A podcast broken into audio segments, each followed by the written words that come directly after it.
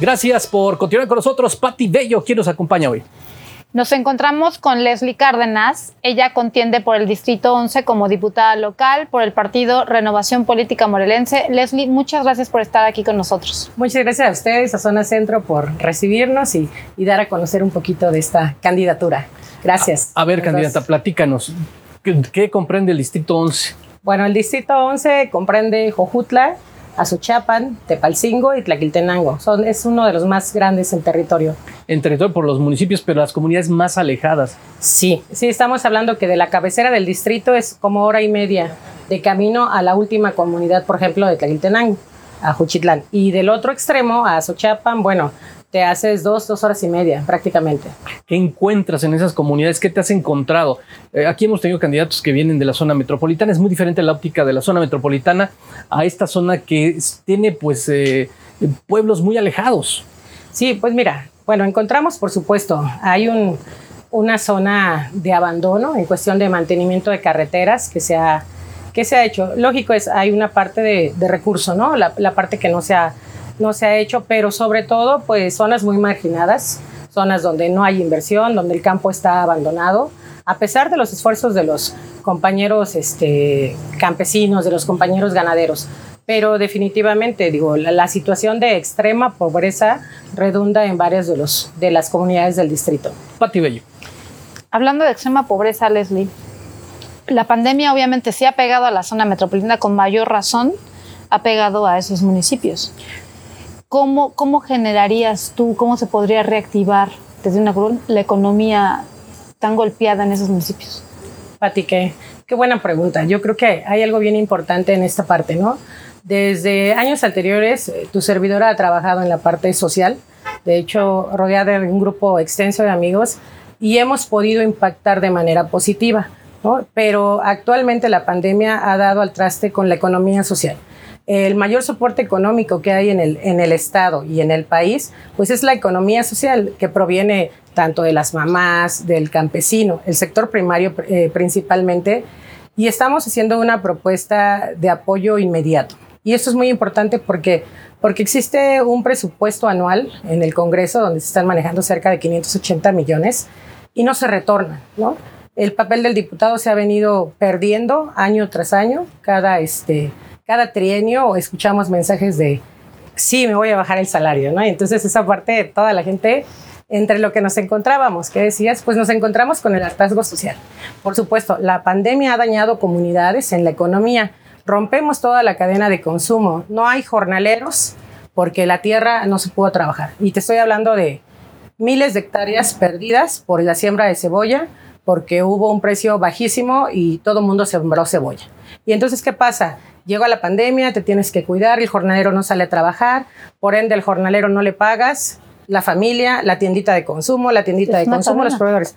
Es una cadena. Entonces, la economía social, que es la base de toda esta, esta parte que estamos moviendo del Producto Interno Bruto también del país, pues va a ser una propuesta fuerte y una propuesta de resultados para que llegue a quien más lo necesita, no al pariente, ni al amigo del ayudante municipal, ni al compadre del director que esté manejando los apoyos.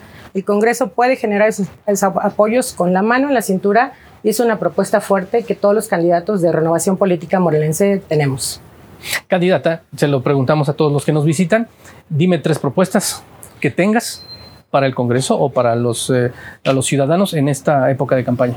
Gracias. Mira, les traemos primero la que hablábamos, que les mencionaba ahorita, que es la economía social. No se trata de que te bajes el suelo, se trata de que compartas toda esta dosificación de, de, de recursos que vienen del Congreso y que la gente está esperando que se vuelva a hacer el papel del diputado que direccionaba recursos. ¿no? Eh, la economía social va a apoyar a, las pymes, a los pequeños negocios, van a ser apoyos económicos de 3 mil, de 5 mil pesos que puedan permitirle al comerciante o al pequeño negociante eh, una inyección de capital. Segunda, bueno, traemos la propuesta que se llama Impulso Violeta, que es un apoyo también que se va a generar desde el Congreso para que las mujeres violentadas económica, psicológicamente, y este, físicamente, por supuesto, tengan un refugio de salida. ¿Qué pasa? La mujer cuando detecta que está siendo violentada, lo primero que piensas es, no tengo dinero, ¿cómo me voy? Y entonces podemos fomentar esa cultura porque en el inter de que tú presentas esa denuncia, en ese inter nos matan.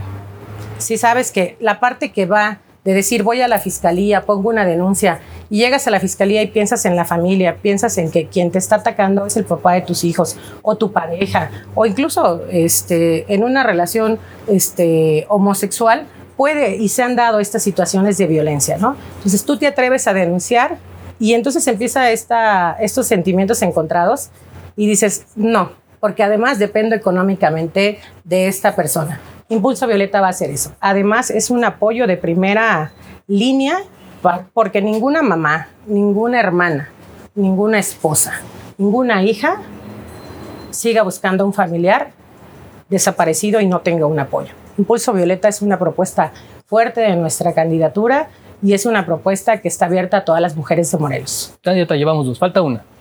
Una. Vamos con la, con la última. La última es una propuesta de ley. Bueno, una de las varias que llevamos se llama la ley Toñito.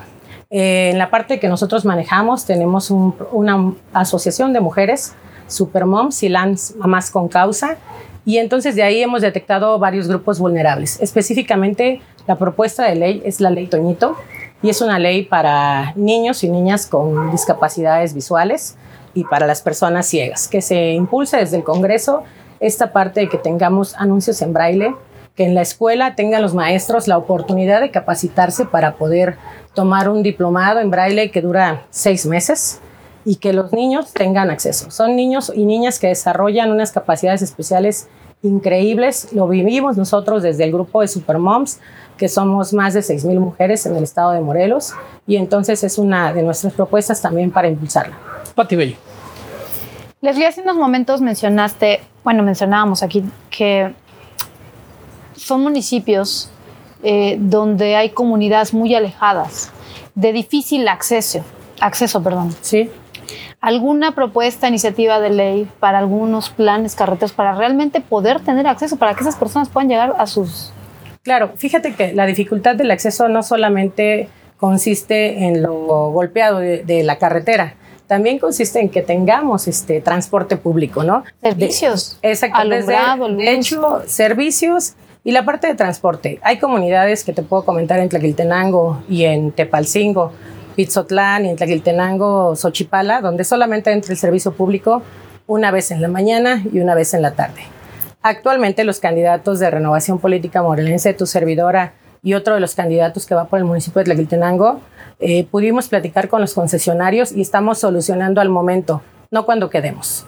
Estamos ya gestionando la posibilidad de que haya una segunda ruta que pueda entrar en horarios intermedios. Estamos hablando también con los proveedores porque entra el camión de verduras una sola vez o dos veces por semana como máximo para que ellos no bajen a surtir a la capital, que en este caso es Jojutla, pero también haya ese movimiento de economía, ¿no? Porque a veces la mamá como jefa de familia no puede salir problemas de alumbrado y de servicios no son necesariamente parte de los diputados, sin embargo, es una gestión que debe ir de la mano entre el diputado y el municipal.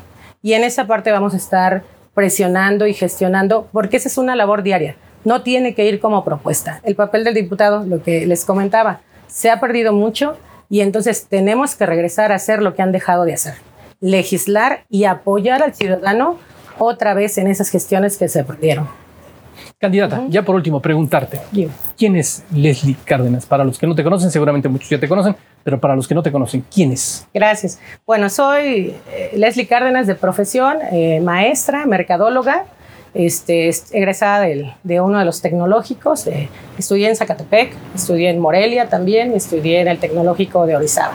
Soy deportista de aquí de Morelos, he estado seleccionada de voleibol desde chica Actualmente trabajo también en el servicio público, en el área de obras públicas, pero sobre todo pues soy una mujer comprometida con la sociedad. Desde siempre hemos practicado el desarrollo social, el apoyo comunitario y no lo he hecho nunca sola, ¿no? Son bases de la familia, provengo de una familia arraigada en Cojutla de más de 100 años de arraigo con un negocio familiar que es una panificadora que este, bueno, como a muchas de las familias de Jojutla nos pegó en el temblor, mis tíos se vieron muy afectados, este, se perdió la panificadora, pero si algo tenemos en la familia Cárdenas, que es quien está respaldando también toda esta iniciativa de, de levantar la mano y decir, vamos a hacer la diferencia, es la unión y es el equipo. Y pues muchos de mis amigos que me están viendo hoy participan con nosotros todo el día o en todas estas actividades sociales, ayudando a mamás, a adultos mayores, a niños. Y esa es la parte de Leslie Cárdenas. Yo creo que si una palabra me puede definir, es solucionadora. Yo soluciono y por eso estoy aspirando a esta candidatura. Candidata, muchas gracias por esta entrevista. Muchas gracias a ti y muchas gracias, Pati. Gracias, Leslie. Ya nos vamos, Pati. Recuerden suscribirse a nuestro canal de YouTube, síganlo, síganos en nuestras redes sociales, hagamos tendencia. Gracias. Yo lo espero en punto a las 6 de la tarde con más información. Que tenga buen provecho.